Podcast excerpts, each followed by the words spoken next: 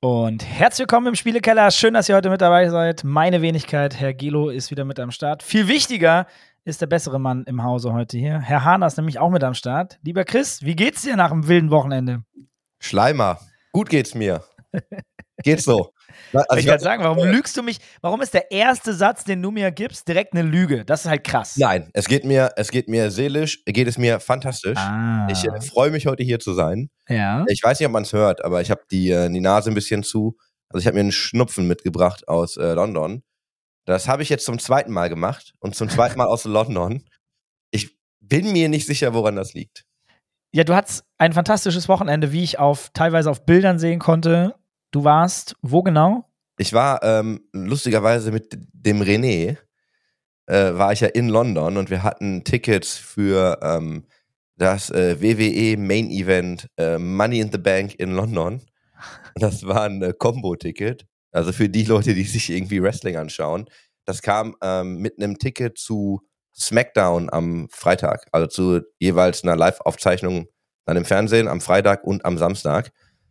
Und das war ähm, phänomenal. Geil. Ich würde es wieder machen. Ja, Morgen. Du, ich habe tolle Bilder gesehen. Sah, also krasses, ausverkauftes Haus wahrscheinlich, war zumindest ziemlich voll, habe ich gesehen. Ja. Und war in der O2 Arena, waren 18.885 Leute. Nice. Also es sah mehr aus, tatsächlich. Ne? Also ja. wenn, du, wenn du drin stehst, sieht es größer aus. Aber was halt krass ist, du hast ja nicht über dem Fußball, ich sag mal, zwei Vereine da drin, großartig, sondern, also du hast natürlich verschiedene Athleten, aber eigentlich hat die ganze Halle mal gemeinsam Stimmung gemacht. Ja. Das heißt, es war einfach richtig, richtig laut. Nice. Das finde ich halt immer noch geil und das finde ich auch, ähm, und da werden wir später bestimmt noch zu sprechen, auch geil, weil das immer noch sehr häufig auch im E-Sport passiert, wenn die ganze Halle Stimmung macht. Ja. Und darüber können wir dann später ja nochmal sprechen. Ähm, ja, ich hatte auch ein entspanntes Wochenende. Danke der Nachfrage. Du hattest, ja, du hattest den, du hattest den HSC, nicht wahr, Dennis? ja, genau das. Na, ich mache nur Spaß. Ja, wir hatten auch ein schönes StarCraft-Event und ich, hab, ich bin noch nicht ganz durch im äh, Reflektieren, Revue passieren lassen, aber können wir ja auch ein bisschen hier im, im Recorded Live machen. War sehr schön. Was ist, waren meine Takeaways vom Homestory Cup? Wir haben ihn einen Tag weniger gemacht und ähm, mussten auch das Preisgeld ein bisschen reduzieren. Das Spiel ist halt eben leider äh, Gottes schon sehr alt und hat nicht mehr 100k Viewer, wenn du live gehst, sondern vielleicht wenn alles zusammenkommt, höchstens im Peak 20 oder so. Äh, 1000. Das ist immer noch gut äh, für ein absolutes Nischenspiel. Ähm, das ist mir einerseits natürlich, wird mir immer präsenter so. Was mir aber auch immer präsenter wird, die Leute werden immer dedicateder, die noch da sind. Also mhm. die sind alle wirklich überkrass committed und die Leute werden alle immer älter. Meine Wenigkeit natürlich auch. Das ist mir auch aufgefallen, auf dem Event waren viele Leute älter als ich. Ich bin 37 und da waren safe viele Leute zwischen Ende 30 bis Ende 40, würde ich jetzt mal sagen. Sicherlich auch einige Leute, die noch Mitte 20 waren, aber schon der kleinere Teil, glaube ich. Eine sehr erwachsene Community, das merkst du aber in allen Belangen, wobei saufen können die auch immer noch sehr stark. Das ist der absolute Wahnsinn, weil die kommen halt wahrscheinlich raus von der Family und dürfen dann einmal Wochenende Vollgas geben. Das fühlte sich schon so an, es war wirklich Oldschool Festival und ich hab's, ich sag's wie es ist, dieses Mal wieder deutlich mehr gespürt, wie geil der HSC ist als letztes Mal, wo das Event geil war, aber habe ich letztes Mal nicht so gefühlt wie dieses Mal. richtig geil, hatte richtig schöne Zeit. Das erste Mal, dass ich gar keinen Alkohol auf einem Homestory Cup all time. 23. Mhm. Homestory Cup plus zwei oder drei Online-Versionen. Da habe ich immer irgendwas getrunken. Wenn es nur ein Glas war, es waren immer mehr als ein Glas. Ähm, war ein richtig schönes Event, auch ohne Alkohol, kann ich nur empfehlen. Wir hatten da ja über einige Diskussionen in letzter Zeit auch schon. Erzähl mal, erzähl mal was zum Preisgeld. Also, ja. um wie viel habt ihr es denn reduziert und wie viel gab es zu gewinnen? Ja, es gab, es gab anstatt 20.000, also es ist ja One-on-One, 20.000, 10.000. Ähm, Hauptgrund kann ich auch noch mal kurz damit dazugeben. Blizzard hat den kompletten Support Richtung StarCraft eingestellt. Die ESL hatte ja sehr großen Support die Jahre davor für Preisgelder. Ähm, der ist komplett weggefallen äh, in voller Gänze. Wir waren Teil des Ökosystems sozusagen. Und äh, jetzt, das war kurz, also das kann man ja auch mal kurz sagen. Also es war verbal schon agreed, anscheinend. Ähm, uns wurde auch schon gesagt, hey, das geht wieder klar, das können wir dieses Jahr wieder in zwei Events so machen. Kurz bevor wir das announcen, äh, announcen wollten mit dem Event, war halt die Absage. Und da war für uns erstmal Umplanung angesagt und erstmal überlegen, wie kriegen wir die Finanzierbarkeit überhaupt hin. Haben wir dann gemacht, indem wir einen Tag weniger gemacht haben, acht Spieler weniger eingeladen haben und halbes Preisgeld und nicht mehr alle Reisekosten übernommen haben, die alleine schon 50.000 Euro kosten. Pi mal Mhm. Daumen, sage ich jetzt mal, mit Hotel natürlich, ne? Ähm, für Talent, nee, nur für 32 Spieler, Hotel und Flüge. Und ähm, damit konnten wir es dann irgendwie umsetzen. Ich habe die Kalkulation noch nicht bis zum Ende gesehen, aber sie wird nicht schön, aber sie wird nicht so wehtun, wie sie hätte wehtun können oder es gewesen wäre, wenn wir das so durchgezogen hätten wie früher. Tatsächlich, Upside war, ich meine, der Downside ist, du machst nur noch drei vier, anstatt vier Tage, es gelebt, ist ge gewohnt, aber die Leute haben es sehr gefeiert. Alle waren deutlich entspannter und ab Tag 1 war schon die Bude voll und die Leute hatten richtig gute Stimmung. Es gab nicht diesen Warm-Up-Day, den wir sonst haben. Donnerstag ist immer so dieser Ankommentag. Die Leute, also die kommen Mittwochs schon an, Donnerstag geht's dann los. Diesmal kamen alle donnerstags an, da war schon gute Stimmung. Die haben abends irgendwie ein bisschen was getrunken, die Gäste, auch die Spieler, die, oder zumindest da gewesen. Und Freitag war direkt Power. Also muss sagen, war für den Vibe auch sehr gut. Auch die Talents waren entspannter. Die haben gesagt, ey, drei Tage fühlt sich besser an, weniger Stress und hatte auch einige Vorteile, muss ich sagen. Dann stehst du doch jetzt bald an so einer Weggabelung. Dann wäre doch meine Frage, der HSC in Zukunft, bleibt der dann bei StarCraft oder ziehst du dann andere Spiele in Erwägung? Also in dem Fall jetzt, ich glaube, Stormgate liegt vielleicht sogar nah, aber werden dann die nächsten Home Story Cups auf ein anderes Spiel ausweichen? Oder lässt man halt nochmal, wenn es auch ein Zweitprodukt ist, irgendwas Kleines nebenher laufen, um einfach StarCraft und genau diesen Vibe am Leben zu halten? Gute Fragen, Herr Hahner. Und Ja, ich danke. hoffe, ich habe passable Antworten dafür. Das sind Gedankengänge, die ich so noch kaum geteilt habe, aber was ich dazu sagen kann, ist, dass ich hoffe, dass Stormgate ein im Strategiebereich voller Erfolg wird und die Strategiegames möglichst vereint und die Spieler und Spielerinnen und Creator darin und wir einen nahtlosen Übergang im, mit dem Home Story Cup für das Main-Produkt machen können, weil die Core-Community hoffentlich sowieso rübergeht und das Spiel als gut empfindet. Dann glaube ich, dass wir nicht den nächsten, sondern den übernächsten Home Story Cup potenziell vielleicht vom Timing mit dem Release, dem Pre-Release Public von Stormgate ähm, raushauen können. Das ist ja so meine ganz grobe Vermutung. Und vielleicht, wenn es noch eine Core StarCraft 2 Community gibt, würde ich, und das habe ich auch dieses Jahr schon geplant, für den 8. bis 10. September, einen ja, äh, Stay-at-Home Story Cup. Also es ist ein Event bei mir hier in meinem, äh, meinem, meinem privaten Häusle. Ähm, wir haben nämlich jetzt zehn Spieler eingeladen, die absolute Elite äh, kommt hier vorbei. Alle Talents aus dem Markt kommen hier hin. Es wird ein, es ist so, Kumpels treffen sich wieder, so wie Home Story Cup 1 mäßig. Die pennen hier teilweise und so weiter und so fort. Und es wird ein richtig geiles Event, wird auch ein bisschen dirtiger, wenn man das so sagen kann. Also da wird vielleicht auch Looping Louis über den Tisch gehen und man spielt mal eine Runde mit Shots. Ähm, und das wird so ein Plus 18 Format.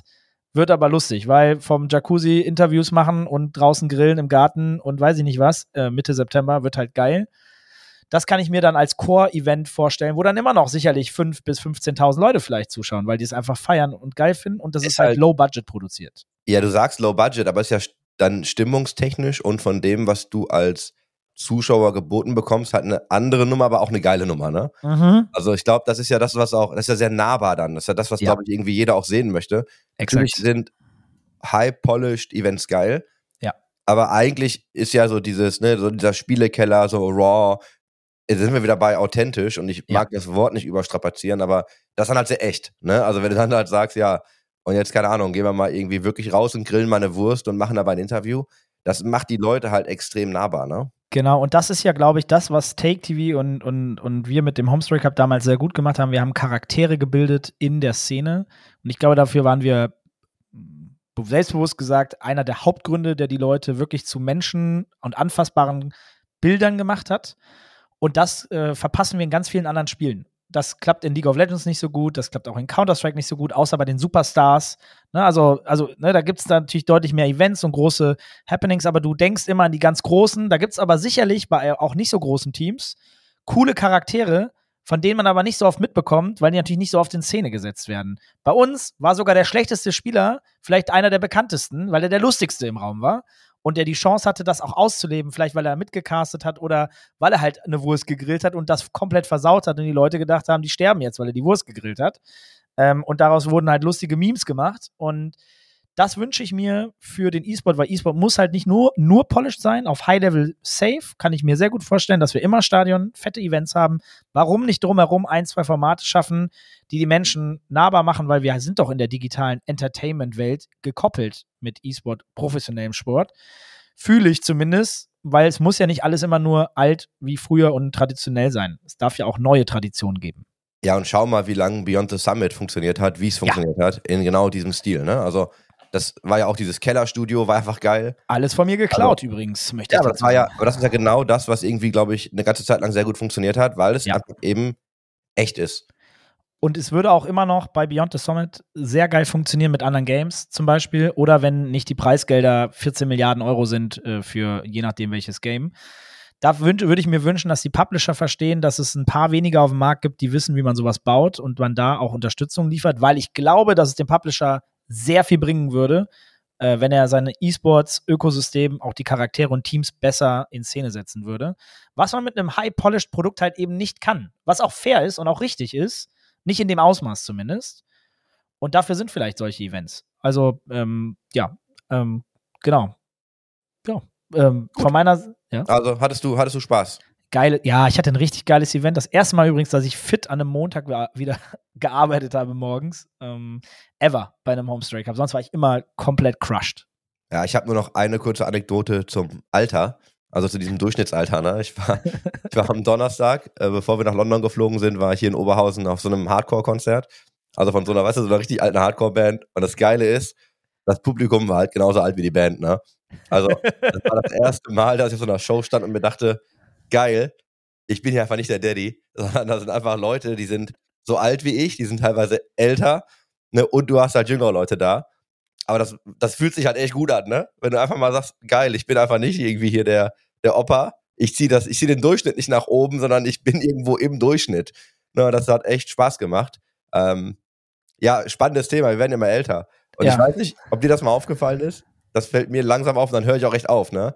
Aber man ist ja immer so gewohnt, dass Menschen, also keine Ahnung, ich sag mal jetzt, ich will nicht Fachkräfte sagen, ich weiß nicht, wie ich es formulieren soll, aber weißt du, du holst dir einen Techniker nach Hause und der ist in der Regel immer älter gewesen. Ja, das war's und, jetzt. Ja, genau. Und du, du, kommst jetzt in dieses Alter, wo die Leute plötzlich total jung sind und du denkst dir halt so, oh fuck. Hallo Herr Hader, kann ich Ihnen vielleicht noch irgendwie helfen? Und ne, dazu kommt dann, und dann höre ich auf, die Anzahl der Menschen auf dieser Erde, die älter sind als du, wächst nicht mehr. ja, das stimmt, ja. So, jetzt lass uns mal, also gleich werde ich Depri, wenn du so weitermachst. Lass uns mal über die schönen Dinge im Leben sprechen. Wir haben gerade schon ähm, auch mal kurz über High-Polished Events gesprochen und auch über Counter-Strike, League of Legends. Wir haben uns heute einen fantastischen Gast eingeladen, der sich in diesem Bereich auch wirklich fantastisch auskennt. Nikolas Reber, schön, dass du heute da bist von Gamer Legion. Hey, wie geht's dir, mein Lieber? Hi Dennis, alles super bei mir. Danke, dass ich hier sein darf. Ähm, hi Chris. Ja, das ist nett. Hi. Ja, du durftest uns jetzt leider Gottes schon 12, 13 Minuten zuhören, wie wir einen Monolog, also Boah, kriegen, kriegen wir wieder Ärger, warum ja, ich wir auch jetzt nicht reden lassen. Ja, Ehrlicherweise spannendes Thema. Ähm, ich gehe davon aus, wir werden eh gleich nochmal reinspringen. Ähm, Age of Empires ist ja auch in RTS und ja. Ähm, deswegen verfolge ich natürlich das Thema auch rund um ähm, Stormgate und rund um was passiert in StarCraft. Home Story Cup ist natürlich eine Instanz in Anführungszeichen. Ähm, ist absolut spannend auch die Entwicklung zu sehen, weil es logischerweise auch irgendwo eine Analogie zu dem gibt, was in Age of Empires irgendwo in Anführungszeichen passiert ist, beziehungsweise passieren kann. Ja, ähm, springen wir sicherlich wahrscheinlich gleich nochmal rein. Du ähm, kannst, ja, du kannst ja einfach jetzt direkt mal reinspringen und du hast jetzt ja leider nur zuhören dürfen, aber wie stehst du denn dazu und wie stehst du denn zu diesen ganzen Entwicklungen?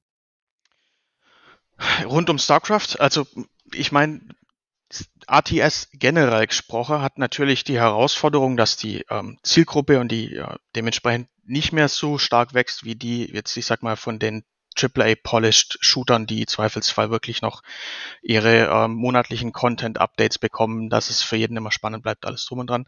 Das heißt, am Ende des Tages jeder, der irgendwo ein ATS-Fan ist, der hofft natürlich drauf, dass jetzt irgendwann mal was kommt, was das Ganze irgendwo wieder aufrollt, irgendwo wieder zentral zusammenbringt und dann irgendwo die Hoffnung hat, dass im Endeffekt halt ein Stormgate ist in dem Fall wahrscheinlich der, der größte, äh, ich sag mal, am Horizont erscheinende, äh, äh, ich sag mal, Poten Potenzträger, sage ich jetzt einfach mal in der Richtung, oder vorher war es Age of Empires 4, das ja im Endeffekt jetzt nicht so gut funktioniert hat. Ähm, das heißt, es gibt schon irgendwo noch einen Wille, da was draus zu machen aus dem ATS-Bereich. Ähm, hat jetzt bisher noch kein noch keiner wirklich das Feld komplett aufgeräumt.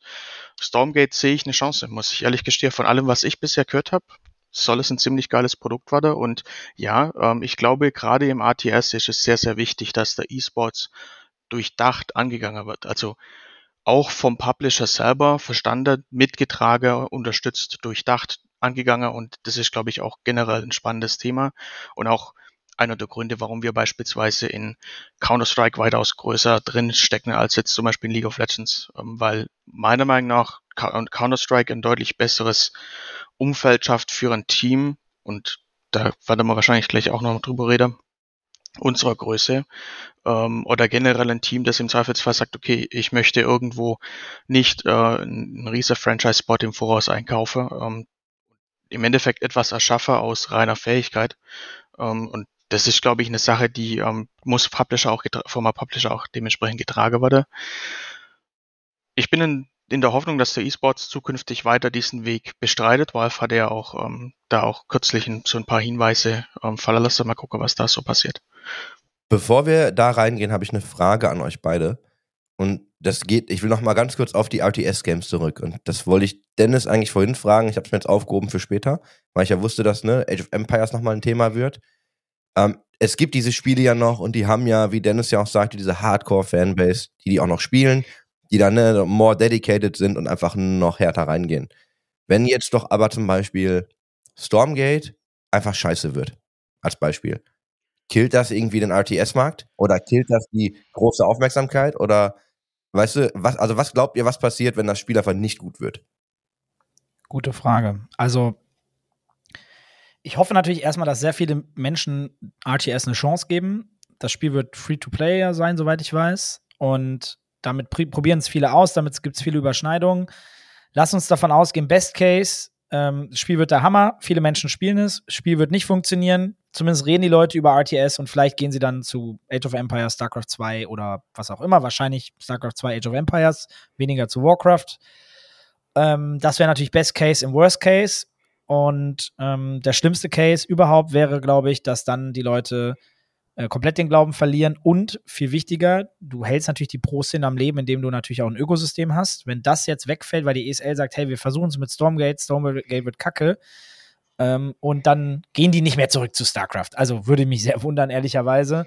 Ich glaube auch, dass die sich entscheiden. Ich glaube auch, dass so große Partner wie Shopify, so von dem, was ich höre, die werden ihren Fokus auf äh, Stormgate setzen in der Zukunft und sagen, daran glauben wir, wir wollen das unterstützen, wir feiern die Entwickler, der, der, der, die Vision dahinter ist geil, let's fucking go. Entweder wird das dann gut und viele Ressourcen werden da reingeschmissen und die werden sinnvoll genutzt, oder das Ding bricht wahrscheinlich auseinander und dann wird das so ein Warcraft-Titel, also StarCraft oder auch Stormgate, wo dann halt noch so eine kleine Core-Community ist, ähm, wahrscheinlich dann eher StarCraft die dann aber auch nicht mehr groß genug ist, um irgendwie Millionen Preisgelder für, also selbst wenn es nur 1, ist auf zwölf Monate, mit Koreanern, Europäern, Amis auszuschütten und dann ist das Ökosystem Game Over und dann hören die Leute auf, Fulltime zu spielen. Es ist schon sehr viel kleiner geworden, sehr viel kleiner, auch in der Pro-Szene, nicht nur in der breiten Masse. Ähm, obwohl die Preisgelder, ich glaube, die wurden einmal reduziert, wenn überhaupt. Ähm, es gibt immer noch solides Geld in StarCraft für einen One-on-One-Player. Der kriegt ein Gehalt, der kann ein bisschen streamen, der wird über hingefahren und der kriegt ganz, ganz ordentliche Preisgelder, wenn er im oberen Bereich ist. Ne? Da kann man schon safe von leben. Also ein Deutscher hier wie Hero Marine, ähm, der ist so, weiß ich nicht, Top 5 in Europa. Der verdient mit Streaming, also ich kann jetzt nichts genau sagen, aber der verdient gutes Geld. Der verdient gutes Geld. Also der muss sich nicht verstecken, wahrscheinlich noch nicht mal unbedingt von einem Mittelklasse Counter-Strike-Spieler. Aber das liegt viel an Counter-Strike, äh, am Streaming dann auch, weil der hat dann 2000 Viewer jeden Tag. Und damit verdient er auch nochmal ganz gut. Und dann macht er nochmal 50.000 Preisgeld oder 30 oder 60, was auch immer. Und dann noch ein ordentliches Gehalt von Maus. Dann ist das in Ordnung. Also dann kannst du auch sparen, richtig. Ne?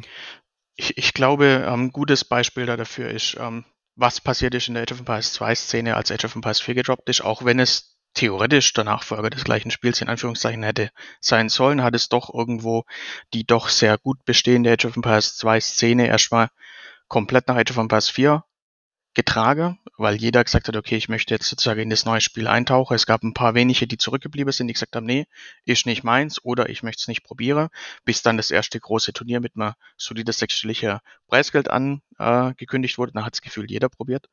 Die komplette Audience, sage ich mal so zu 85, 90 Prozent war Age of Empires 4 fokussiert. Und ähm, dann hat, ich sage jetzt mal, innerhalb von das Spiel wurde Oktober released und äh, im September, Oktober des Folgejahres war ähm, das große, das größte Turnier in Age of Empires 4. Das heißt, es war ungefähr so eine Phase von einem Jahr, wobei im Endeffekt aber schon nach sechs, sieben Monate klar war, dass das Spiel nicht der Nachfolger oder nicht der Nachfolger sein wird, der äh, so von jedem in Anführungszeichen sich erwünscht oder erhofft wurde, der jetzt plötzlich alles konsolidiert und ich weiß, dass StarCraft-Spieler auch teilweise Age of Empires 4 gespielt haben. Viele Casters sind rüber. Ähm, ich glaube, äh, das bekannteste Beispiel ist wahrscheinlich Grubby mitunter, ähm, der dann auch teilweise mitgecastet, Schrägstrich viel gestreamt hat. Ähm, das, das Schädliche in dem Fall war, dass die Age of Empires 2 Community dadurch so ein bisschen zerrissen wurde und als Age of Empires 4 dann nicht funktioniert hat, sind manche gar nicht zurück. Das heißt, die, die Viewer sind nach Age of Empires 4 Flop niedriger gewesen als combined niedriger gewesen als vor Age of Empires 4 Release. Und das war nur ein paar Monate, in Anführungszeichen, knapp ein Jahr. Und ähm, das ist tatsächlich spannend zu sehen. Ich meine, Age of Empires 2 versucht jetzt gerade so ein paar Sachen zu machen, um die Viewer wieder zurück nach oben zu bekommen. Was heißt nach oben? Das war im Endeffekt so ein, ich sag mal, ein Year Over Peak von der größten Turnier war irgendwo bei 60, 70k ungefähr ähm, was schon gar nicht so schlecht ist für so ein alter Titel. Ähm, und es lag vor allem daran, und es liegt vor allem daran, dass es halt sehr, sehr viele super dedicated Spieler gibt, die das Spiel von sich aus einfach nur durch Enthusiasmus am Leberkalte haben, weil es gab ja diese ganze Struktur im Hintergrund nicht, bis dann 2019 die Definitive Edition released wurde von dem Spiel, vielleicht mal kurz zur Backstory, und dann im Endeffekt wieder Monthly Patches eingeführt wurde, neuer Content eingeführt wurde, neue Nationen kamen, ähm, Balancing Patches, das heißt, das Spiel hat tatsächlich so ein Second Revival, im Endeffekt fast 20 Jahre, knapp 20 Jahre mhm. oder genau 20 Jahre nach ähm, Release gehabt und ähm, das trägt es noch bis heute, aber Viewership-mäßig hat Age of Empires 4 mehr geschadet als unterstützt. Ja. Sag mal, damit wir nicht noch weiter reinlaufen, ähm, ich, wir waren gut im Thema mit dem RTS. Ich, wir haben es noch gar nicht genutzt. Ich habe dich kurz vorgestellt mit Namen und äh, habe Gamer Legion in den Mund genommen. Jetzt nach 22 Minuten auch für die Zuhörenden, äh, sorry, äh, das geht dann Chris und mich, äh, äh, nehmen wir auf unsere Kappe. Ähm, vielleicht das wäre zumindest uns nochmal wichtig. Kannst du mal ganz kurz erklären? Natürlich. Wer bist du denn genau? Was machst du bei Gamer Legion? Weil das haben die Leute bestimmt schon verstanden. Aber äh, erzähl mal bitte ganz kurz, wer du bist. Das wäre schon mal ganz geil. Natürlich, gerne. Ähm, Nikolas Reber, ich bin äh, Gründer und Geschäftsführer von der Gamer Legion GmbH. Äh, Gamer Legion GmbH wurde gegründet 2017 als Coaching-Plattform und hat seither den äh, doch sehr spannenden, meiner Meinung nach, ähm, Weg von ähm, dem ich sag mal, dem Ursprungsprojekt einer dedizierten Coaching-Plattform hin zu einem Teams äh, stellenden E-Sports-Team gemacht, wobei auch für uns nach wie vor das Thema Coaching weiter ein großes Thema ist, das nicht nur die, die E-Sports-Team irgendwo enabled, sondern vor allem auch die Plattform an sich, äh, die nach wie vor ähm, am Start ist. Für uns ist aber ganz klar der Fokus aktuell auf dem E-Sports und ich glaube, da können wir gleich nochmal reingehen, warum das genau der Fall ist. Ja, gerne. Sag mal, kannst du mal ganz kurz sagen, wo operiert ihr überall? Was macht Gamer Legion alles? Also Coaching-Plattform habe ich verstanden. Also ihr coacht junge Leute, die äh, von Coaches im Games oder also vielleicht erklärst du das mal ganz kurz und dann, welche Games macht ihr denn? Vielleicht fange ich tatsächlich ganz vorne an, warum generell Coaching. Ähm, da vielleicht auch nochmal kurz Backstory zu mir. Ich war vor über zehn Jahren inzwischen ungefähr 2011, 2012, ich würde mal behaupten, relativ erfolgreich unterwegs in World of Tanks ähm, und war damals auch relativ schnell, relativ weit oben mit unterwegs in den Teams, noch bevor das ganze World of Tanks, ja, ich sag mal, E-Sports Setting irgendwo entstanden ist. Das war, glaube ich, Ende 13, Anfang 14, ähm, als sie dann ein richtig dickes Preisgeld ausgefahren haben. Meine Zeit war vorher. Ich war ähm, mit in der ersten European Campaign in dem äh, finnischen Team damals und habe ähm, da relativ gut abschneiden dürfen, relativ weit oben dann äh, in, in der europäischen Spitze mitspielen dürfen. Das heißt, ich hatte da dann schon mein erstes, ich sag mal, meine erste eigene Erfahrung, was es bedeutet, auf allerhöchstem Niveau zu spielen. Ich glaube, jetzt hat es gerade geklingelt. Ähm, ja. Hat man das gehört? Ja, alles gut. Das ist halb so schlimm. Das ist halb so schlimm. Ihr schneidet es wahrscheinlich raus oder soll ich es nochmal wiederholen? Ach, wir sind, also je nachdem. Nee, nee, das hat man alles einfach gehört, was hast. Ja, ja, ja. Ist Okay, egal. einfach weiter. Wir sind ja hier live and raw und uncut hier. Sehr gut. Äh, genau. World of Tanks, mein erster Einstieg persönlich in Richtung. Das ist Alles gut. die, die Post, die Post ähm, Möchtest du an ist die hier Tür sehr gehen? speziell. Nein, ich möchte nicht an die Tür gehen, ähm, weil sonst darf ich weiter. nämlich äh, die nächsten zwei Tage hier warten, bis jemand seine Pakete abholt. Ähm, Ah. Das passiert hier nämlich die ganze Zeit. Okay, verstehe. Ähm, aber das ist typisch Berlin. Wenn du mitten in Berlin wohnst, dann passiert dir sowas halt auch. Ähm, nee, ich auch fürs so Sinne Aufnahme, äh, vielleicht ganz kurz, war es äh, mir auch wichtig, ein bisschen Ruhe zu haben. Deswegen dachte ich mir, zu Hause ist ein bisschen ruhiger, ist leider nicht so. Alles gut. ja, ist ähm, also wirklich bei uns ganz entspannt. Also, du, Ja, ich, sehr gut. ich gehe auch regelmäßig an die Tür. ja, Ähm, der Chris geht während wirklich dann an die Tür und sagt, ich muss, er kriegt wieder irgendwelche Collectibles oder sowas, weißt du? Sehr gut. Ja, das lasse ich mir nicht durch die Finger gehen, da kommt der neue Batman. Ja, also, ja, fast. Okay, also, World, World of Tanks, sorry. Genau, World of Tanks, Drin, das ähm, ist echt. World of Tanks 2012, 2011, 12, 13 war so meine Fokuszeit. World of Tanks, da war ich, wie gesagt, relativ gut unterwegs, auch äh, in den höchsten Teams mit unterwegs, die zu der damaligen Zeit ähm, so operiert haben. Internationale äh, Roster mit allen möglichen Nationalitäten. Das heißt, da war im Endeffekt auch wirklich schon mein persönlicher Sprung in, wie baust du ein Team auf? Damals waren es 15 Spieler. Wie baust du ein Team aus bei 15 Spielern? Das funktioniert, die Kommunikation muss funktionieren die Taktik muss stehen und das war auch alles irgendwo meine Aufgabe als äh, Ingame-Leader. Das heißt, ich habe auch das Team dann angeleitet, zu überlegen, okay, in welche Richtung muss es gehen, ähm, was für eine St Taktik spielen wir, wer kann in welchem Panzer wie operieren. Das heißt, ich habe relativ früh, früh in Anführungszeichen, also ähm, ich habe ähm, ähm, in meiner eigenen Karriere sozusagen auch schon erlebt, was es bedeutet, ein Team relativ erfolgreich führen zu können. Und ähm, der nächste Schritt für mich war das Thema Coaching. Das heißt, ich habe dann am Ende auch eigene ähm, Talente entwickelt und habe es auch geschafft, dann Talente so weit zu entwickeln, dass die mich überflügelt haben, was so ein bisschen, ich würde mal sagen, das, d- die, ich sag mal, das Diplom im Coaching irgendwo darstellt, würde ich jetzt einfach mal behaupten. Und ähm, das hat irgendwo so unglaublich viel Spaß gemacht und die Leute hatten so viel Interesse auch dran. Ähm, da gab es auch mal einen, einen YouTube, eine YouTube-Serie, ähm, die Panzerfahrschule, vielleicht kennt es sogar der ein oder andere, das hat zwei Millionen Aufrufe insgesamt, über 30, 40 Folgen. Ähm, dies braucht man heute nicht mehr schauen, ist alles steinalt. Ähm, wird wahrscheinlich heute in World of Tanks nicht mehr so sein. Ich habe das Spiel vor fünf Jahren für mich persönlich äh, Nagel gehängt. Das heißt, ich kann auch gar nichts mehr so im Detail sagen, wie das genau funktioniert. Ähm, aber damals war das halt im Endeffekt so ein bisschen die Fibel zu, wie spielt man das Spiel. Und ähm, für mich hat es so ein bisschen zu den Ausschlag gegeben für, zu, hinzu, ähm, Coaching ist unglaublich interessant. Die Leute suchen die Unterstützung. Es gab sehr, sehr viel Zulauf zu ähm, äh, von Leuten, die gesagt haben, ich möchte mich verbessern und ich weiß nicht wie und ich möchte jetzt nicht irgendwie 80 Seiten Guide lesen und am Ende nicht die Fragen, die ich habe, nicht beantwortet bekommen und ich möchte nicht ein YouTube-Video schauen, um am Ende die Frage wieder nicht beantwortet zu bekommen, sondern ich brauche jemand, der mir im Zweifelsfall direkt und relativ klar weiterhilft und im Zweifelsfall mit ein, zwei Blicke in meine Statistiken sagen kann, was mache ich falsch, was mache ich richtig oder mit einem Schulterblick im Endeffekt ein paar Hinweise gibt, die ähm, vielleicht auch durchs eigene Spielen so gar nicht erkannt werden können. Und das war so ein bisschen die Disziplin, wo ich unterwegs war. Habe da auch ähm, einige Leute dann, wie gesagt, entwickelt. Und dann kam der Gedanke zu, okay, da muss man eigentlich theoretisch mehr draus machen. Warum nicht in Richtung Plattform, die im Endeffekt das Ganze als ähm, Leistung irgendwo anbietet? Und das war dann ein, Gedanke, der wurde dann zum Konzept und das Konzept wurde dann zu einer Plattform, die Ende 2017 als ähm, äh, Game Legion Coaching Plattform äh, gelauncht wurde. Genau. So, du hast, äh, also, pass auf, ich hab, ich hab, also ich will dich gleich einmal stoppen, du musst aber noch ein ganz kleines Stück weiter erzählen, weil ihr habt ja dann quasi mit Gamer Legion, habt ihr ja dann ab einem gewissen Punkt, hast du angefangen, also quasi E-Sports-Teams zu stellen. Genau. Und der Grund, warum ich das gemacht habe, ist ganz einfach.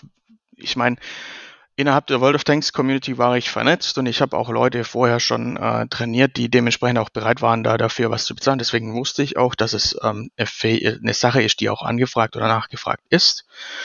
Und ähm, ich hatte dann aber nicht, ich sag mal, die Möglichkeit über eine Plattform, die dann, ich sag mal, von heute auf morgen auf dem Markt war. Und wir hatten dann, ich glaube, unser Launch-Event war damals die NorthCon ähm, in ähm, Neumünster in den Holstenhallen.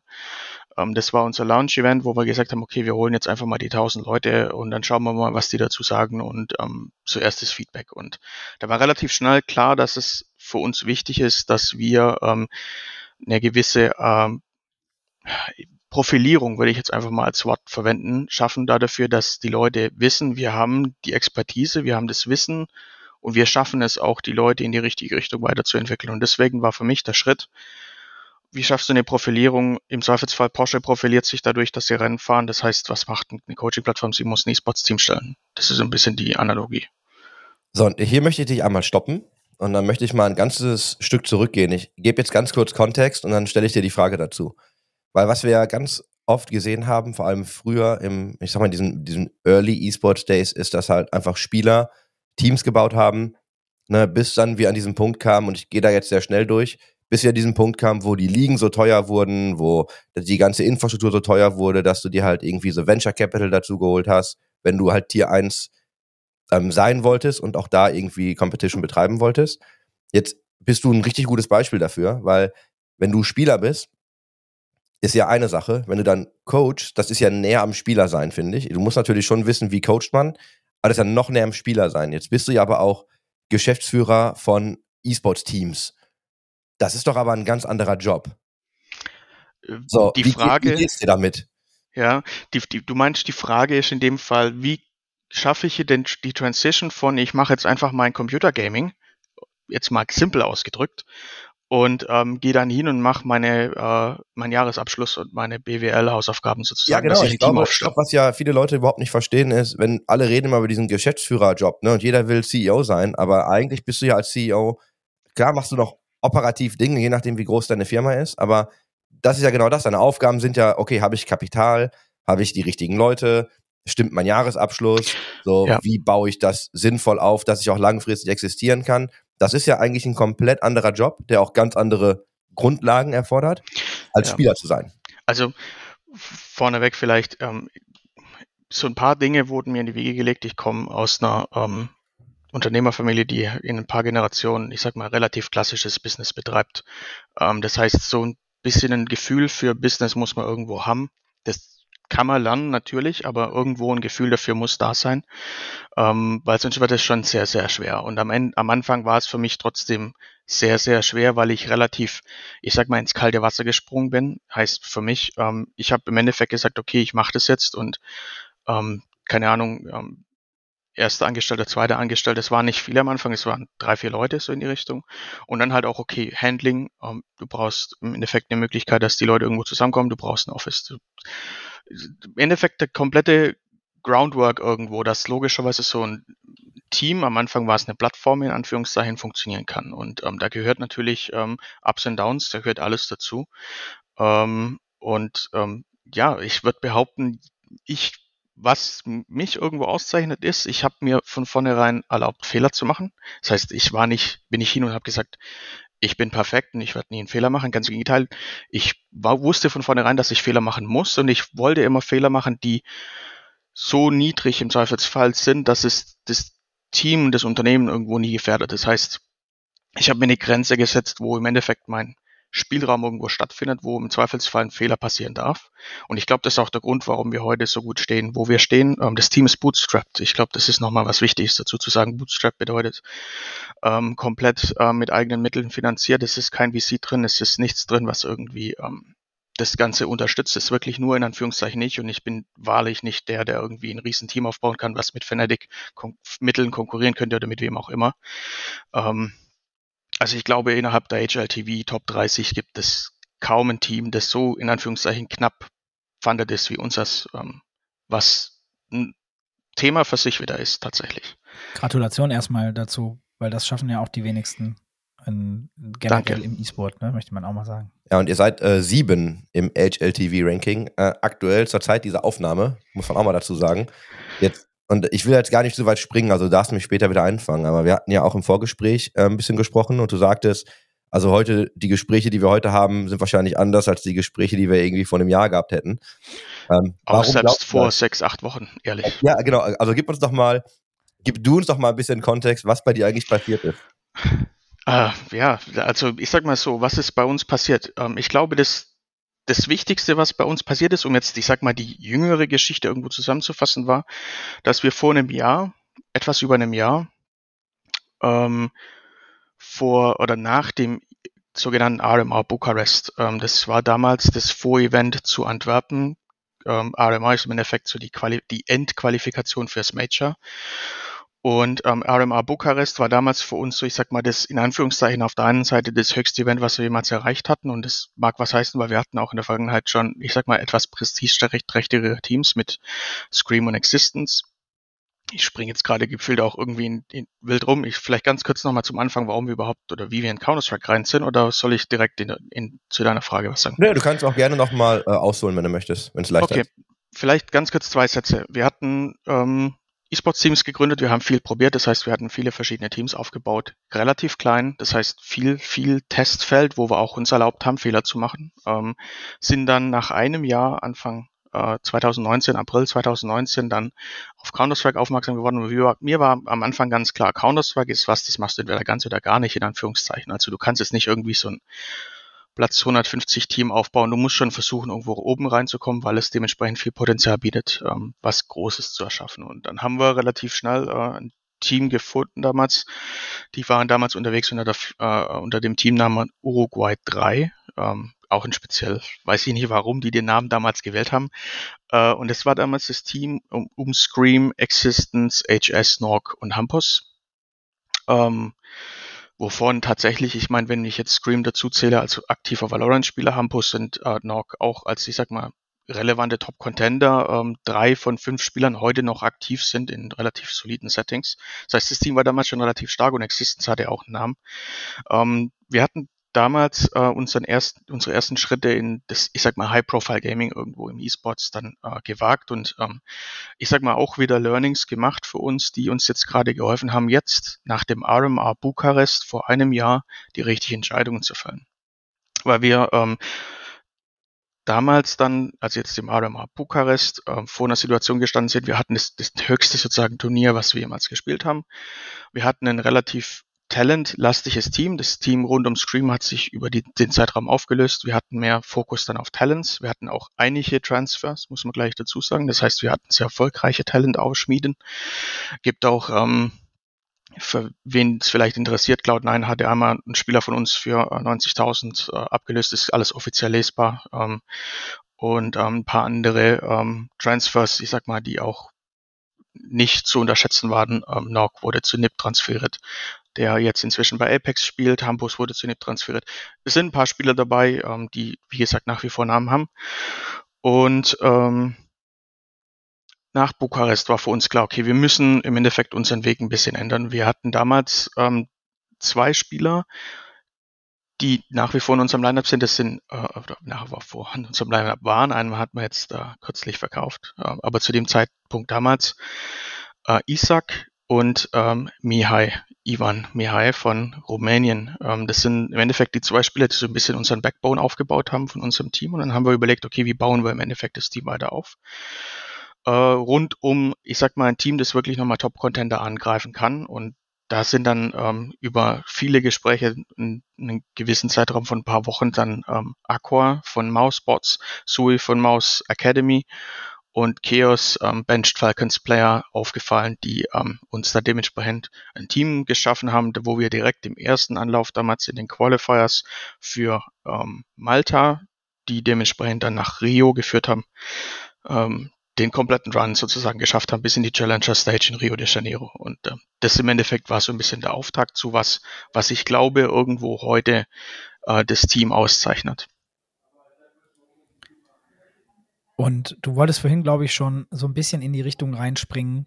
Was ist passiert, dass die Gespräche sich geändert haben? Ähm, ihr habt krasse Spieler, äh, wie ich jetzt auch gerade, ich bin auch gerade gleichzeitig nochmal durch Wikipedia gegangen, habe einfach nochmal geguckt, wer war denn alles da und äh, es ist schon krass, ne? Spieler zu Maus, zu Nip und wen es alles so gibt, also wirklich zu den Top-Teams. Ähm, ähm, das ist ja auch erstmal ein krasses Achievement. Aber was ist passiert die letzte Zeit, dass sich die Gespräche für euch geändert haben?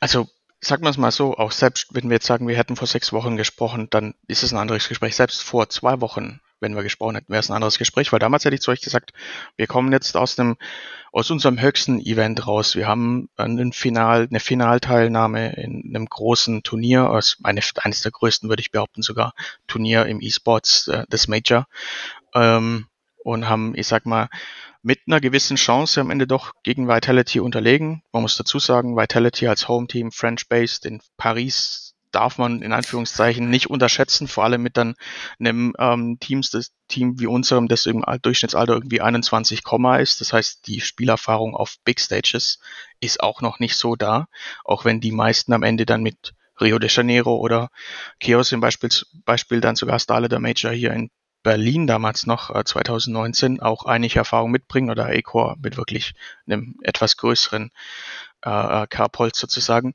Und ja, im Endeffekt, vor zwei Wochen hätte ich zu euch gesagt, ich werde alles dafür geben, dass das Team genauso zusammenbleibt. Ähm, mit dem Wissen im, Hintergr im Hinterkopf, dass es sein kann, dass es nicht funktioniert. Mhm. Fast forward zwei Wochen stehen wir heute da. Wir haben noch drei von fünf Spieler. Ähm, was, ich sag mal, einfach dem der Tatsache auch geschuldet ist, was ich vorhin schon gesagt habe. Wir, wir kommen nicht mit dem Track Record wie äh, G2 und Navi und wer auch immer und können da hinstellen und sagen, okay, wir bieten euch jetzt im Endeffekt ähm, die, die Traumheimat als, als, als ähm, Organisation und ihr könnt hier ähm, euch völlig ausleben, weil wir logischerweise nicht den Track Record haben, um zu sagen, okay, wir schaffen es auf jeden Fall ins nächste Major, wir schaffen es auf jeden Fall hierhin, dahin, dahin. Das muss nur im Zweifelsfall ein Team kommen, das ein Stück größer ist, mit einem sehr fetten Paket anklopfen und dann wird es sehr, sehr schwierig für dich als ich hasse den Begriff ehrlicherweise, ich sage ihn trotzdem, äh, Tier 1.5 Team, äh, weil du irgendwo so ein bisschen in der Schwebe hängst, ähm, dann äh, die Spieler zu halten. Und da, deswegen hatten wir jetzt kürzlich auch den Transfer von Navi, ähm, ähm, dem Transfer zu Navi zugestimmt von Mihai Ivan, der, der dementsprechend auch hin wollte. Und ähm, ehrlicherweise ist es, und ich hatte jetzt auch schon einige Transfergespräche mit Spielern, wo, wo ich eigentlich in der Hoffnung war, die können wir irgendwo halten.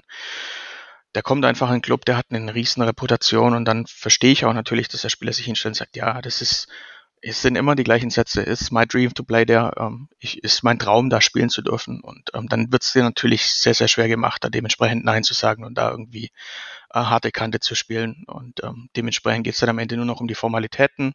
Ähm, der Spieler hat auch irgendwo sich einen Wert erschaffen, der muss irgendwo gewürdigt werden. Und wenn das Geg äh, gegnerisch ist, ja nicht eigentlich ist auch ein spannendes Ding, Thema tatsächlich, weil im E-Sports würde ich behaupten, gibt es eigentlich tatsächlich keine Gegner, weil es ist eine symbiotische ähm, äh, Infrastruktur und das bedeutet, es muss gute andere Teams geben, weil sonst kann man selber auch nicht auf einem Level competen. Deswegen muss ich gleich streichen. Ähm, das äh, konkurrierende Team, äh, das dementsprechend versucht, ähm, den Spieler zu kriegen und dann war das im Endeffekt einfach so. Heißt aber am Ende des Tages, wenn die einen Wert erschaffen haben, dass ihr ja auch nicht leer ausgegangen seid, wenn ich das hier richtig verstehe. Nein, wir sind nicht leer ausgegangen. Äh, ich möchte jetzt nicht sagen, wie viel, das wäre wahrscheinlich die nächste Frage gewesen, ähm, aber ich kann äh, sagen, dass es, ich sag mal, in der höheren Range der Transfers liegt. Ich sag mal, ohne jetzt alle Zahlen wissen zu können, definitiv Top 10 Transfer. Okay, nice. Also seid ihr das Borussia Dortmund? Hallo. Also ich sag mal so, ähm, wäre schön, wenn wir das wären, ähm, weil dann sind wir definitiv immer Contender für alle großen Turniere. Ähm, das ist meine Hoffnung, da irgendwo hinzukommen. Ich meine, der Transfer in dem Fall jetzt ist wirklich ein absoluter Königstransfer. Wir haben den Spieler aufgebaut. Der war auf der Bank in einem national-rumänischen Team. Er hatte keine Perspektive. Wir haben den gescoutet, wir haben uns den angeguckt. Das, er hatte kaum Englischerfahrungen. Wir haben den komplett aufgebaut in dem Bezug. Geil.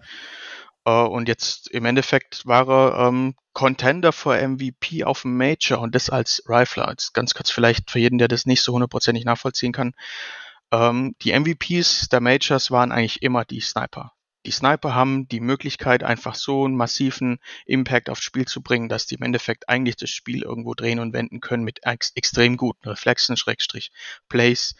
Rifler, die in der Top-Range stehen, ist unglaublich selten und kurz, also vor dem Finale war unser Spieler der ähm, Top-Spieler ähm, äh, des gesamten Majors, was ähm, also ich wüsste kein Beispiel, wo das schon mal passiert ist. Sag mal, jetzt habt ihr den einen anderen, du hast es gerade gesagt, so schön, ihr habt jetzt sogar einen Königstransfer gemacht, der sicherlich in einem sehr ordentlichen äh, Budgetrahmen liegt der gibt euch natürlich die Freiheit, auch wieder neu planen zu können und neue Talente zu finden oder vielleicht auch mal einen gewachsenen Spieler zu holen, je nachdem, wie die Strategie da ist. Damit man aber überhaupt erstmal so dahin kommt, auch Leute wie Scream oder ähnliche ins Boot zu holen, auch wenn sie gerade unter Uruguay 3 gespielt haben. auch die wollten sicherlich Gehalt, auch die waren sicherlich keine schlechten Spieler zu dem Zeitpunkt. Sag mal, wie, wie ist denn das Ökosystem bei euch bei Gamer Legion aufgebaut? Wie finanziert sich sowas? Vor allen Dingen, wenn du sagst, bootstrapped, das ist ja der härteste Weg, den man sich vorstellen kann, gerade im E-Sport-Business und in dieser Blase, der Counter-Strike-Blase. Und ihr macht ja nicht nur Counter-Strike, sondern auch andere Titel mit dabei. Ähm, wie, wie finanziert sich das Ganze? Am Ende ist es, glaube ich, ähm, entscheidend, dass man ganz klar weiß, okay, wo ist die persönliche Grenze, Schrägstrich, wo ist die Grenze des Unternehmens, die im Endeffekt nicht überschritten werden darf. Und ähm, für mich ist es immer ein ganz intensives, von vornherein auch gewesen, ganz intensives Zahlenspiel. Bedeutet, ähm, ich überlege mir ganz genau jeden einzelnen Schritt, den wir als Unternehmen machen. Und der Grund, das ist auch der Grund, warum wir tatsächlich nur drei Teams stellen und nicht, keine Ahnung, es gibt ja genügend Beispiele, 5, 8, 10, 12 und dann mal hier noch mal ein Spieler, da noch mal ein Spieler, mal gucken, ob da noch irgendwo was draus wird. Jedes Team braucht irgendwo Hege und Pflege. Das bedeutet, wir müssen uns drum kümmern. Die Jungs und Mädels, die wollen auch ähm, ihre Trainingseinheiten hier ähm, bei uns im Bootcamp. Wir haben Bootcamp-Anlage hier am Kurfürstendamm, sind 300 Quadratmeter Penthouse, die wir äh, umgebaut haben zu äh, einem ja, zu einem klassischen Gaming-Haus in Anführungszeichen, wo halt wirklich alles geboten wird. Und ähm, das sind alles im Endeffekt halt Positionen, die muss ich irgendwo von vornherein mit einrechnen und überlegen, okay, ähm, was bedeutet das im Endeffekt für meine gesamte äh, Ausgabenstruktur? Und am Ende des Tages ist, glaube ich, das tatsächlich relevanter als das, wie viel Einnahmen ich am Ende generiere, dass ich nicht overboard gehe mit den Ausgaben. Gerade im E-Sports ist es meistens sehr, sehr schwierig, weil da sind teilweise Gehälterzahlen unterwegs, wo man sich auch denkt, okay, ähm, weiß ich jetzt nicht, ob das jetzt funktionieren kann. Ähm, unser, unsere Überlegung in Valorant einzusteigen damals, ähm, war tatsächlich daran gescheitert, weil wir gesagt haben, okay, hier wird gerade gepokert. Ähm, also es war damals, bevor noch die ganze äh, VCT und alles drum und dran groß, das war damals wirklich noch am Anfang, als jeder versucht hat, sich irgendwo eine Reputation in Valorant zu erschaffen. Und wir hatten relativ schnell dann auch gesagt, okay, nee, das wird für uns nicht der Weg sein, einfach aus dem Grund, weil da, wenn es nicht funktioniert, wir nicht die Möglichkeit haben, das jetzt einfach mal so äh, Funding Series C so in die Richtung aufzufangen, sondern einfach versuchen, unseren Weg irgendwo weiterzugehen, den wir bisher gegangen sind. Ja, also lobenswerter Weg. Ähm, wenn man den bodenständigen Weg da geht. Ich habe immer das Gefühl, in Counter-Strike ist das unfassbar schwer. Also wirklich, unf also generell bei den großen Games und Franchises, alles, was dazu gehört, das zu refinanzieren, äh, ist verrückt, ohne, ohne Funding. Welche Möglichkeiten gibt es in der Counter-Strike-Welt sonst so? Wir haben vorhin im Vorgespräch ja über das eine oder andere schon gesprochen. Ähm, was ich sehr spannend an der Counter-Strike-Szene finde, ist halt eben, dass es auch Möglichkeiten der Monetarisierung gibt, die in anderen Games schwieriger bis gar nicht vorkommen. Kannst du da noch ein bisschen detaillierter mal drauf eingehen? Ich glaube, das ist auch der Grund, warum Counter-Strike, ähm, ich sag mal, so hoch rangiert auch im E-Sports und grundsätzlich, ich sag mal, so einen hohen Value irgendwo hat. Ich hatte, ich habe kürzlich tatsächlich erst ähm, ne, ein Zitat gelesen von ähm, vom Navi-CEO, ähm, der äh, auch meinte, dass Dota zum Beispiel da auch was davon lernen könnte, wie Counter-Strike es tatsächlich macht. Und ich glaube, Counter-Strike ist tatsächlich das Beispiel für eines der best funktionierendsten Ökosysteme im E-Sports, weil es halt diese verschiedenen Töpfe gibt, auf die ein Team zugreifen kann. Vielleicht mal ein bisschen konkreter. Ähm, als Team möchtest du nicht auf Preisgelder hoffen, weil du kannst nicht garantieren, dass dein Team relevante Preisgelder einbringt und die Preisgelder sollen zu einem sehr, sehr großen Teil, wenn nicht komplett, ähm, bei den Spielern verbleiben, weil das ist denn ihre Motivationstreiber, auf höchstem Niveau zu spielen. Wenn ich nur eine Salary bezahle, dann ist es dem Spieler effektiv egal, ob er ganz oben steht oder irgendwo im Mittelfeld oder vielleicht sogar sich gerade nur qualifiziert für irgendwas, weil am Ende ist er seine Pflicht erfüllt. Ähm, das heißt, am Ende des Tages ist sozusagen der Hebeleffekt von erfolgreichem Spiel irgendwo sehr, sehr relevant und in Counter-Strike lässt sich das gut abbilden, weil ich als Team die Möglichkeit habe, über ähm, das Thema zum Beispiel Sticker, was wahrscheinlich das ist, wo äh, auf welches, welches wir gerade zusteuern, ähm, halt auch ähm, über die Major-Teilnahme ein gewisses, äh, ich sag mal, äh, Funding, äh, einen gewissen Funding-Topf für ein Team aufzumachen, der so in anderen Titeln nicht besteht oder sehr ungewöhnlich ist, sagen wir es einfach mal so. Also ich höre immer wieder, dass wenn man auf einem Major mit dabei ist, dass man da wirklich richtig Zaster machen kann. Also wirklich für normale E-Sport-Teams ein Income, der über die Maßen groß ist, im wirklich niedrigen Millionenbereich. Ist das, also wenn das so stattfindet, also keine Ahnung, wenn wir jetzt irgendwie von ein, zwei Millionen Euro auf einmal sprechen, ist das ein so großer Topf, dass der im Prinzip das ganze Unternehmen auf ein anderes Level hieft? Oder ist das ganz nett, aber. Ich, ich würde folgendes Beispiel dafür geben, und zwar wir hatten ähm, tatsächlich auch ähm, Pre-Chat äh, darüber gesprochen, dass es Teams gibt, die ähm, schwarze Zahlen schreiben. Und ein Beispiel für mich ist ENS. ENS schafft es tatsächlich mit, ich würde mal sagen, 80, 90 Prozent Counter-Strike Engagement schwarze Zahlen zu schreiben. Das heißt, Counter-Strike bietet dir die Möglichkeit als Team, ähm, dein E-Sports-Team auf ein Net Positive zu bringen, also auf im Endeffekt äh, schwarze Zahlen jährlich zu schreiben. Das bedeutet aber logischerweise, dass du wirklich auf einem absolut höchsten Niveau konstant mit ähm, teilnehmen musst, was das wird sehr schwierig. Das Zauberwort hier ist ja konstant. Das ist ja dann für mich wieder so ein bisschen das Bundesliga-Beispiel. Wenn du als ähm, Bundesliga-Verein in die zweite Liga absteigst, wo ja das, also deine Einnahmen, ne, das Gefälle ist ja so groß, dass du ja plötzlich komplett anders wirtschaften musst. Und wenn ja. du dann auch noch in die dritte Liga absteigst, dann ist ja nochmal ein ganz anderes Thema, weil die einfach, also die Sprünge ne, der Einnahmen sind halt so gigantisch. Das heißt, wenn du jetzt, ich sage jetzt nicht konstant, aber wenn du jetzt regelmäßig mal an so einem Major teilnimmst, da kommt viel Geld rein, deine Organisation passt sich ja auch so ein bisschen diesen Einnahmenstrukturen an. Das heißt, du zahlst vielleicht mehr Spieler, andere Spieler, du schüttelst mit dem Kopf, das finde ich super, da kannst du vielleicht gerne mal draufgehen. Aber wenn du, was ich glaube halt, wenn du regelmäßig irgendwie die Kohle reinnimmst, dann gibst du die auch irgendwie ein bisschen aus. Und dann bist du vielleicht irgendwann nicht mehr dabei. Und dann ist ja immer so ein bisschen die Frage, was passiert denn dann? Ne? Aber du hast gerade mit dem Kopf geschüttelt. Du darfst äh, gerne direkt da reinspringen. Ja, ähm, ich glaube tatsächlich, dass es wichtig ist, in dem Fall irgendwo realistisch zu bleiben bei dem, dass du halt am Ende genauso wie beim Preisgeld keine Garantie drauf hast, dass dieser Pool die ganze Zeit weiter besteht. Das heißt am Ende, auch speziell, weil dieses Jahr kom kam nur ein Major und ich darf jetzt ähm, freudestrahlend, ich sag mal fast zwölf Monate rumlaufen zu sagen, ich bin im Endeffekt, ähm, ich weiß nicht, ob man es wirklich so sagen darf, aber faktisch eigentlich hypothetisch Vize-Weltmeister in Counter-Strike, weil es gibt eigentlich kein größeres Turnier. Ähm, was aber auf der anderen Seite auch bedeutet, ähm, ich habe kein anderes Major-Turnier, wo ich theoretisch einen Sticker-Revenue erzeugen könnte. Das heißt, ähm, ich muss natürlich auch immer gucken, dass ich dann im Zweifelsfall mit dem Geld, das ich bekomme oder das irgendwo generiert wird, dann auch genügend haushalten kann, dass es langfristig funktioniert. Ja, natürlich investierst du in dem Moment etwas in dieses Turnier, weil du möchtest natürlich auch alles, was daraus entsteht, irgendwo äh, massiv zu deinem Vorteil nutzen, heißt ähm, Content generieren, ähm, ich sag mal, hier und da einfach rund um diesen Hype, der in dem Moment erzeugt wird, halt ähm, positiv auf deine Marke irgendwo einzahlen. Und das ist das, was wir gemacht haben, aber im Endeffekt ist unser Vorher und Nachher, und ich sag gleich, was der einzig, was das einzige ist, was im Endeffekt sich verändert hat, fast gleich mit einer einzigen Ausnahme, und das ist bei uns, ähm, und jetzt plaudere ich so ein kleines bisschen aus dem Nähkästchen, aber in Counter-Strike ist es, ich sag mal, kein völliges Geheimnis mehr. Ähm, wir haben sogenannte Variabelverträge. Das bedeutet, ähm, unsere Spieler werden bezahlt nach Ranking. Das heißt, ähm, wenn wir mal nicht mehr so gut sind, dann haben wir auch kein, keine Sorgen in Anführungszeichen, weil die Gehälter passen sich dem an, wo die Spieler sich be bewegen, sozusagen.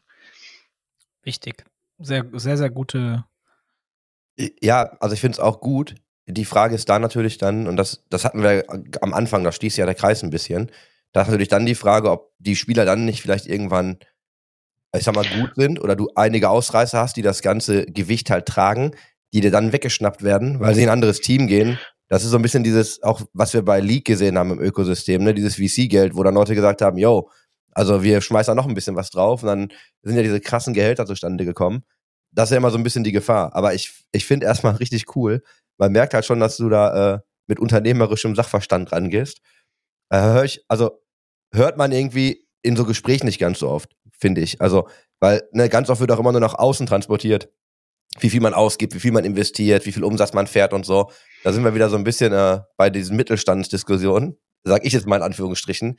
Ich finde das immer total spannend, weil das so ein Kontrast ist zu diesen, zu diesen ganzen VC-gefundeten Teams. Aber das ist ja typisch deutsch dann, oder? Also jetzt mal unsere alten Werte, die wir äh, immer noch, immer wieder auch mal wieder sehen, oder?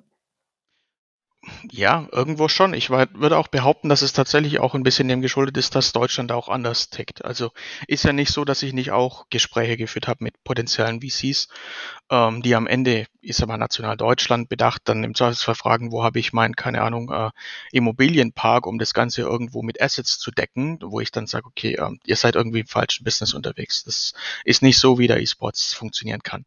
Ähm, und aber am Ende des Tages ist natürlich auch alles irgendwo dann auch wieder eine Entscheidung zu sagen, okay, ähm, ist es der richtige Zeitpunkt im Zweifelsfall wirklich jetzt den zweiten Gang oder den dritten Gang einzulegen? Im Zweifelsfall würde ich sogar behaupten, dass unser Erfolg in Paris uns fast schon einen Schritt weiter katapultiert hat, was wir überhaupt bereit waren zu tun dieses Jahr. Ähm, bedeutet, wir sind eigentlich so ein bisschen auch Victims of Success, würde ich behaupten, aber auch im Positiven, weil du kannst dadurch wieder etwas erschaffen, was du vorher noch nicht geplant hast zu erschaffen. Ähm, wo uns im Endeffekt die nächsten zwölf Monate hintragen werden, kann ich aktuell noch gar nicht sagen. Ich kann nur sagen, als Platz 7 HLTV bekommst du natürlich die relevanten Invites. Ähm, nichtsdestotrotz mit drei von fünf bestehenden Spielern und ähm, jeder, der sich ein bisschen mit dem Thema E-Sports beschäftigt hat. Ich muss mal kurz was trinken, Sekunde. Ja, mach das. Ja, schon krass. Also haben wir ja vielleicht auch noch gar nicht, äh, also äh, Vize-Weltmeister hast du so schön gesagt. Äh, aber ja, äh, Gratulation auch nochmal dazu. Ja, aber erzähl weiter.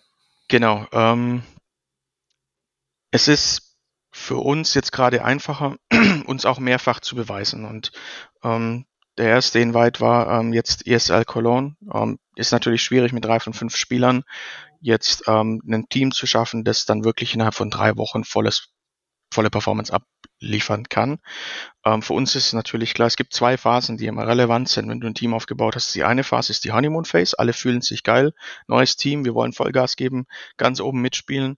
Dann kommt meistens so ein kleiner Hänger und dann muss es irgendwann wirklich funktionieren. Und das ist so ein bisschen so diese Phase, die, äh, auf die wir an Zielen für September, in der Hoffnung, dass wir Richtung September, Mitte September, Anfang September idealerweise, äh, ein Team haben, das äh, wirklich gut funktioniert, weil da haben wir die Einladung zu äh, der ESL Pro League in äh, Counter-Strike, wo wir dann auch in der Hoffnung sind, dass wir da dann nochmal richtig auffahren können. Und dazwischen, zwischen beiden Events, liegt nochmal Gamers 8 Festival in Riyadh, wo man auch oh, drüber ja, ja. diskutieren kann. Ähm, äh, ob im Endeffekt jetzt Saudi-Arabien äh, das richtige, der richtige Ziel oder das richtige Zielland ist, aber ich freue mich tatsächlich darauf mal zu sehen, was die ähm, so in der Vision haben für den E-Sports, weil da steckt deutlich mehr Geld dahinter, gefühlt, als tatsächlich im Moment so typischerweise auf dem Markt fliegt. Sag mal, erstmal ganz kurz, ihr erinnert euch vielleicht beide auch noch, nicht jeder Zuhörende äh, wird es vielleicht noch wissen, Alternate Attacks hat damals auch mit Chucky als Stand-in, ich weiß nicht, ob ihr euch daran noch erinnern könnt, schon lange her, äh, das, äh, wie hieß denn das Tournament gewonnen? So ein Riesentournament, wo man den Rolex jeder bekommen hat und, weiß ich nicht, 100.000 Dollar in Texas oder so. War ein riesen Counter-Strike-Event zur damaligen Zeit, 2000, weiß ich nicht, 8 oder so. Der, der kurzfristig ist er eingesprungen, war eigentlich nur noch Manager, war früher mal Counter-Strike-Spieler, war nicht mehr aktiv und die haben es gewonnen. Er war der schlechteste Spieler der, der ganzen, des ganzen Turniers. Trotzdem sind sie Erster geworden.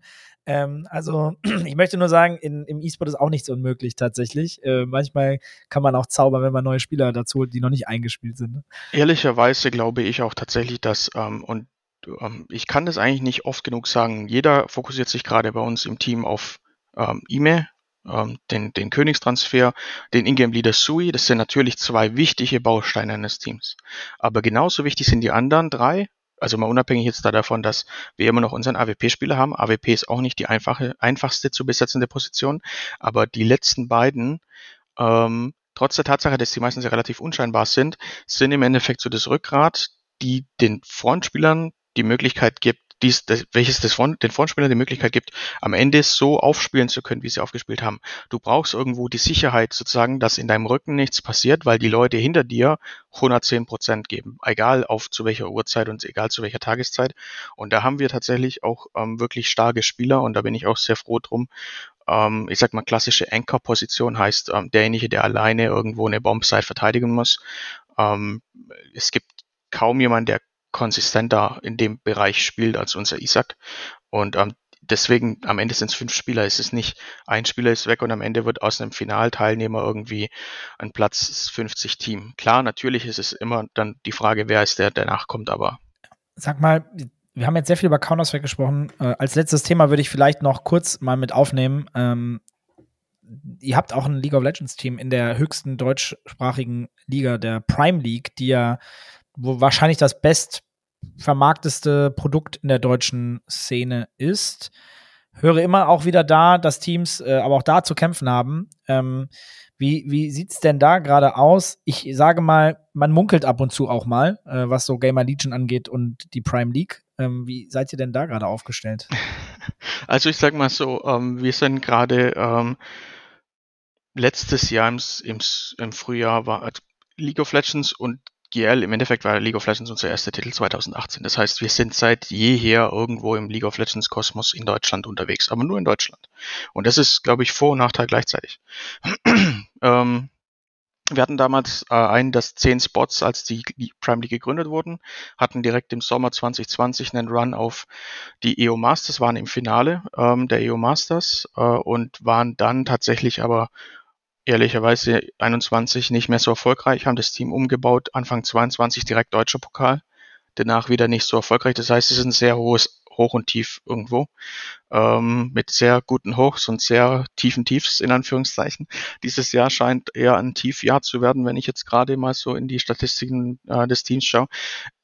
Die Prime League ist nicht, ähm, ich sage jetzt mal, ähm, die Prime League ist nicht das Ökosystem, was Counter-Strike bietet. Das muss ganz offen und ehrlich schon direkt gesagt werden. Das heißt tatsächlich, ähm, die Prime League bietet im lokalen nationalen Bereich schon eine spannende Plattform, gerade speziell auch durch muss man immer wieder Credit auch irgendwo geben wahrscheinlich. Ähm, Spanner, die einen sehr spannenden Ansatz fahren, den wir beispielsweise nicht fahren könnten, weil wir, wenn wir jemanden wie Hand of Blood bezahlen müssten, das gar nicht bezahlen könnten. Und revenue-mäßig würde das gar nicht funktionieren. Heißt, der Weg wäre uns verspart. Das heißt, für uns der einzige Weg, der funktionieren kann, ist irgendwo sinnhafte Teams aufzustellen, im Zweifelsfall immer wieder einen neuen Shift mit einem neuen Gedanken sozusagen. Ähm, und jetzt muss man einfach schauen, was so die Zukunft aktuell bringt. Ähm, wir hatten, äh, wir haben jetzt äh, N26 gewinnen können als Partner für unser Prime League Team, was ähm, auch nochmal äh, für uns ein Ritterschlag bedeutet. Das ist auch mitunter denen ihr erstes E-Sports Engagement. Ähm, das heißt, wir müssen da auch irgendwo die Flagge des E-Sports hochhalten und hoffen, dass die im Endeffekt verstehen, dass E-Sports auch was für die Zukunft ist. Ähm, für die ist es aber aktuell, muss man offen und ehrlich sagen, äh, wahrscheinlich ähm, nicht der ideale Zeitpunkt gewesen, weil die hatten jetzt auch nicht die einfachste Phase Anfang des Jahres. Das heißt, ähm, man muss einfach mal schauen, was äh, äh, da für uns in Zukunft bei League of Legends ähm, äh, passiert, sagen wir es einfach mal so, ja. Also ich will da jetzt auch gar nicht zu viel äh, äh, äh, reinspringen, was da theoretisch irgendwie ja. die äh, äh, Wände munkeln, sage ich jetzt einfach mal. Okay, aber ihr seid einfach gerade am Konsolidieren und schaut euch das an. Konsolidieren würde ich gar nicht sagen, sondern für uns ist eigentlich der das gesamte, die gesamte Zeit im E-Sports war immer Konsolidierung. Das heißt, wir hatten und auch mal das, was wir nie besprochen haben, tatsächlich jetzt innerhalb der 45 Stunde, fast schon über eine Stunde. Ähm, wir hatten ein Fortnite-Team, das auf der Welt, in der Weltmeisterschaft in Arthur Ashe Stadium gespielt hat. Vier Spieler. Vier Spieler von den 170, die dort waren, waren unter unserer Flagge. Ähm, zwei davon direkt unter unserer Flagge, zwei davon ähm, White Label tatsächlich. Also wir hatten auch zwei Spieler gescoutet für ein anderes Team. Ähm, wir haben vier Spieler betreut. So muss man genau sagen, dass es nicht irgendwie missverstanden wird. Ähm, und das ist natürlich auch ein Feed. Das heißt, wir haben damals auch schon ein gutes Händchen in dem Titel, der äh, damals ein High-Rise hatte und dann für uns aber relativ schnell danach klar war, es kann nicht funktionieren mit Epic für uns, weil Epic doch den Ansatz gefahren ist, dass im Endeffekt die Spieler gleich Talents gleich Ansprechpartner und die E-Sport-Teams dahinter haben nicht existiert. Dann gab es riesige Diskussionen mit ähm, ich glaube, zwei Wochen vor dem Event. Es darf nur ein Partner auf dem Trikot sein und die Trikots waren aber schon ready, dann wurden sie neu gedruckt und dann kam danach, ja, aber das Trikot, das Logo des Partners darf nur sieben mal elf Zentimeter sein, meine ich. Also es war lächerlich am Ende und, oh, und dann hatten, ich glaube, ich weiß gar nicht, ob überhaupt jemand einen Partner am Ende drauf hatte. Ähm, ich glaube, das war gar nicht mehr möglich, das am Ende den Partnern irgendwo re realistisch zu verkaufen, dass die jetzt am Ende hier noch Geld ausgeben müssen. Vor allem muss man dazu bedenken, bei 100 Spielern ist auch die Chance niedrig, dass am Ende dein Trikot irgendwie mehr als 20 Sekunden zu sehen ist. Ähm, ja, und deswegen für uns war schon immer irgendwo der E-Sports, ich sag mal, ein sehr starker Flow-Faktor. Das heißt, für uns war es nie hundertprozentig fixiert, dass es dieser Titel sein muss, sondern wir gehen in die Titel rein, wo wir glauben, dass wir da irgendwas bewegen können, wo wir irgendwo Zukunft und Vision sehen. Das ist für uns aktuell Counter-Strike ganz oben, Age of Empires in der Mitte und ganz unten dann noch League of Legends. Das ist so die Reihenfolge, die wir angehen. Was schaut ihr euch denn doch so an? Und dann vielleicht auch zum Abschluss so, wo geht die Reise hin? Also wo glaubst du, was sind so deine Prioritäten gerade? Worüber denkst du nach? Was hält dich nachts wach? Was hält mich nachts wach? Ähm, ich glaube tatsächlich nicht neue Titel tatsächlich, sondern eher, ähm, wie kriegt man die aktuellen Titel nochmal erfolgreicher. Ähm, ich sehe nach wie vor Potenzial in Age of Empires, muss ich ehrlich gestehen. Und ich sehe auch weiter Chancen, dass League of Legends die Kurve kriegt. Ich glaube, das sind ein paar Herausforderungen zu machen. Ich sehe sehr viel Potenzial in dem Run, den wir jetzt in Counter-Strike hatten. Ich würde ihn gerne wiederholen. Die Frage ist, wann. Das kann ich natürlich niemandem garantieren. Ähm, die neuen Titel, die wir theoretisch irgendwann mal angehen könnten, ich meine, Stormgate steht irgendwo auf der Liste, muss ich ganz offen sagen, ähm, werde ich auf jeden Fall tief verfolgen, das Thema. Ähm, wir hatten natürlich über die anderen Tier 1 Titel nachgedacht, Rocket League, ähm, Dota, äh, Valorant, das wird alles von uns irgendwo beobachtet und verfolgt. Wenn es irgendwo ein interessantes Opening gibt, sozusagen, dann gehen wir da rein, sage ich ganz offen. Also ähm, erstmal vielen, vielen Dank. Ich glaube, ähm, wir kommen so langsam Richtung Ende. Ähm, ich finde es hochspannend und sehr erfrischend, mal eine andere Perspektive aus E-Sports-Team-Sicht zu bekommen. Ich glaube, du bringst äh, viel Ruhe mit und sehr viel Überlegtheit und, und Reflexion und ähm, auch, auch gute Werte, die wir, wir, Chris und ich besprechen das immer sehr oft, wie viel Venture Capital in den E-Sport-Teams sind, wie viel davon auch mal schnell crashen kann und dass, dass da selten ähm, immer sinnvoll gewirtschaftet wird, ähm, manchmal auch über die Maß mit viel Gamble, ne? also mit der Hoffnung natürlich, man muss halt auch mal gambeln, aber äh, es gibt auch immer mal andere Erfolgsmodelle und eins der wenigen, äh, das, das seid auch ihr dann in dem Fall. Ne? Ich, ich glaube ganz ehrlich, wenn ich den Satz noch sagen darf, ähm, wenn man gambelt, dann darf man gerne gambeln, aber man muss irgendwo wissen, wann die Schluss, die Reißleine gezogen werden muss. Ich glaube, das ist ganz wichtig. Ich darf gar nicht mal sagen, ich baue jetzt hier ein Top-Talent-Team oder ein, ein High-Performer oder ein, ein, ein, ähm, ein Star-Potenzial-Team auf, aber ich muss dann wissen, okay, das ist mein Horizont, an dem ich das irgendwo fahren kann, dass es realistisch ist. Und da hatte ich irgendwie immer, ich würde nicht nur sagen, immer die Rationalität, sondern manchmal auch vielleicht Glück, weil Glück gehört irgendwo auch immer dazu, weil nicht jeder Spieler ja. zu jeder Zeit verfügbar steht oder ist. Ähm, aber das, ja, ich, ich, ähm, es gibt wenige Entscheidungen, die ich heute anders machen würde, muss ich gestehen. Es gibt wenige. Ich glaube, das ist wichtig, ne? Das glaube ich, das ist schon gut, also wenn man das so sagen kann. Äh, es scheint ja auch so weit bei euch zu laufen. Also es ist ja, hat ja alles einen guten Weg genommen. Ähm, kann dir nur die Daumen drücken für die Zukunft. Ja, vielen was, Dank. Was ja auch nicht heißt, dass, man, dass wir alle nicht auch viele Fehler gemacht haben auf dem Weg, den wir trotzdem nicht bereuen und genauso nochmal machen würden mit dem Wissen. Genau. Ne? Ja, und ich glaube, das ist auch ein wichtiges Statement. Fehler ja. erlauben. Und das ist auch, wie gesagt, das, was ich am Anfang für mich auch äh, eingeräumt habe habe ich für mich auch heute äh, von dir sozusagen mit am meisten im Kopf behalten. Fand ich sehr gut. Wir kennen uns ja so ein äh, bisschen. Ne? Wir kennen uns halt auch nicht super gut, aber am positivsten ist mir heute im Kopf geblieben. Du hast sehr klar gesagt, macht auch mal Fehler. Bin ich nämlich ein großer Fan von Fehlerkultur, ist vollkommen in Ordnung. Lass uns daraus lernen und dann es besser machen. Ähm, das Gefühl hast du mir ganz klar vermittelt, finde ich fantastisch. Bitte mehr davon. Äh, geht auch an alle. Ähm, wir dürfen Fehler machen. Äh, Gerade das ist ja bei den Deutschen oft so, man will ja keinen Fehler machen. Ne? Wir Deutschen sind ja ganz oft so, das muss ja alles laufen und wenn es falsch läuft, dann ist es ganz doof. Das sollte nicht so sein. Ähm, deswegen nehme ich das jetzt gerne mal als Abschluss. Wenn ihr noch letzte Worte habt, sehr, sehr, sehr gerne. Ähm, äh, Chris oder Nikolas, sonst. Ich, ich kann nur sagen, vielen Dank für die Einladung. Hat mich super gefreut, hier dabei zu sein. Ähm, ja, und bis zum nächsten Mal vielleicht. Ja, definitiv. Ich habe nicht alle Themen durchbekommen. Also ich habe noch so ein, zwei Sachen, die ich noch gerne angesprochen hätte. Aber halten wir uns offen für, für den nächsten Talk. Ähm, danke dir, Chris. Wie sieht es bei dir aus? Ja, ich kann nur sagen, äh, gern geschehen. Danke, dass du da warst. Viel Erfolg für die Zukunft und bis zum nächsten Mal. Danke, ihr Lieben. Das war der Spielekeller für euch. Bis dahin. Tschüssi. Tschüss.